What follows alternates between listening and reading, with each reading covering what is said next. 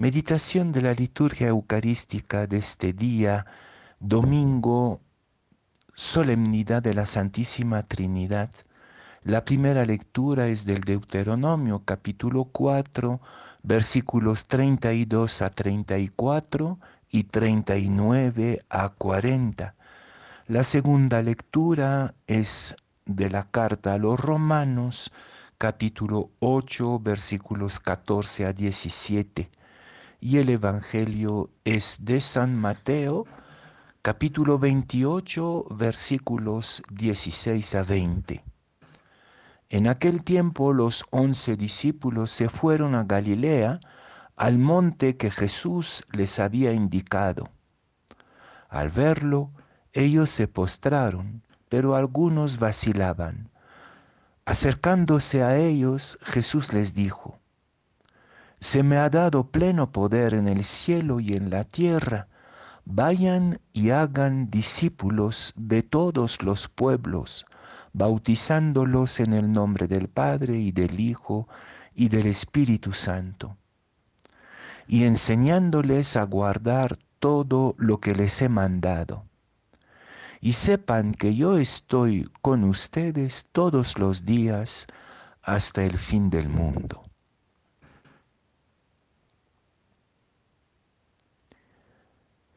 La fe cristiana es profundamente revolucionaria.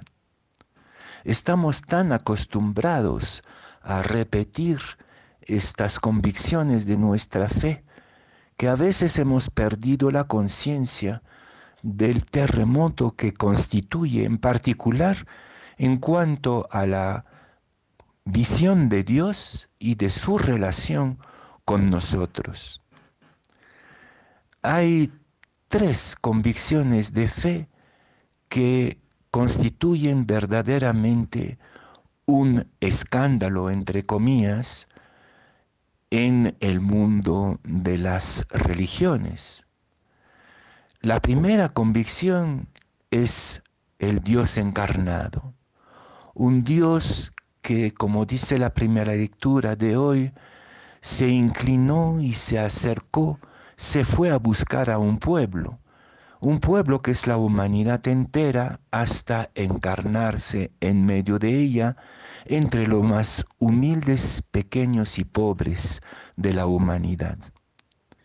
De esta primera convicción surge la segunda, que es el misterio pascual, un Dios que se vacía completamente de sí mismo por amor hasta morir en la cruz y ser victorioso de la muerte. Y de estas dos grandes convicciones de un Dios encarnado que se vacía de sí mismo por amor, se puede deducir entonces la nueva concepción de un Dios único y trinitario. Estas tres convicciones revolucionarias que cambian radicalmente la visión de nuestras relaciones con Dios y nuestra manera de comprenderlo, pueden resumirse en una sola palabra que nos dice San Juan. Dios es amor. Y hoy día celebramos este Dios amor. La primera lectura reafirma la fe fundamental de los judíos de la Biblia, Dios es único. Pero la unidad de Dios, la unicidad de Dios que heredamos también nosotros de los judíos, los cristianos la entendemos como dinámica, viva. Lo que hace la unidad de Dios es su relación de amor recíproco entre las tres personas. El amor es necesariamente vivo. Es un amor que se acerca, se inclina hacia el ser humano. Es un amor que se vacía de sí mismo para con sus hijos y sus hijas en humanidad. Es un Dios que constantemente desborda de amor y de misericordia en la creación entera, en la historia, en nuestras propias vidas. Entonces, nuestra manera de intuir el misterio divino está profundamente ligado a nuestra propia manera de ser humanos. Un Dios que busca la humanidad, que está ansioso, enamorado de ella, y una humanidad que entra en la danza de lo divino. Casi, casi podríamos decir, pero sería evidentemente una herejía, que la Santísima Trinidad es la familia donde todos nosotros vamos a entrar. La Santísima Trinidad pronto vamos a ser cuatro. No se puede entender a Dios sin integrar en esta danza divina, en este movimiento de amor que es Dios, también nuestro propio amor, nuestra propia fragilidad. Imposible de intuir, de contemplar el Dios Trinitario sin incluirnos a nosotros mismos como parte de este gran deseo completamente abierto sobre el mundo.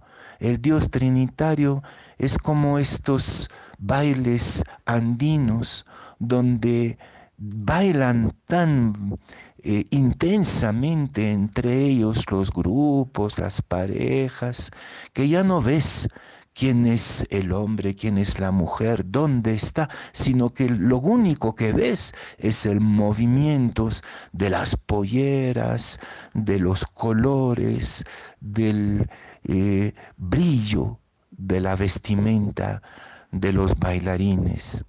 Un Dios bailarín que integra toda la humanidad, integra toda la creación en su gran baile, en su danza eterna y creadora.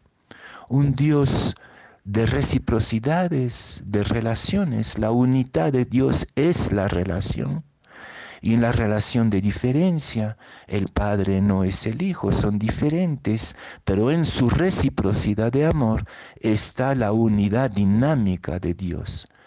Entonces, entre estos tres grandes misterios de nuestra fe, la encarnación, el misterio pascual y la Trinidad, hay una unidad que nos implica a nosotros somos parte de este triple misterio de la encarnación, de la redención y de la Trinidad, a condición que también nosotros nos volvamos cada vez más en nuestras relaciones testigos, signos, revelaciones del amor danzante de Dios.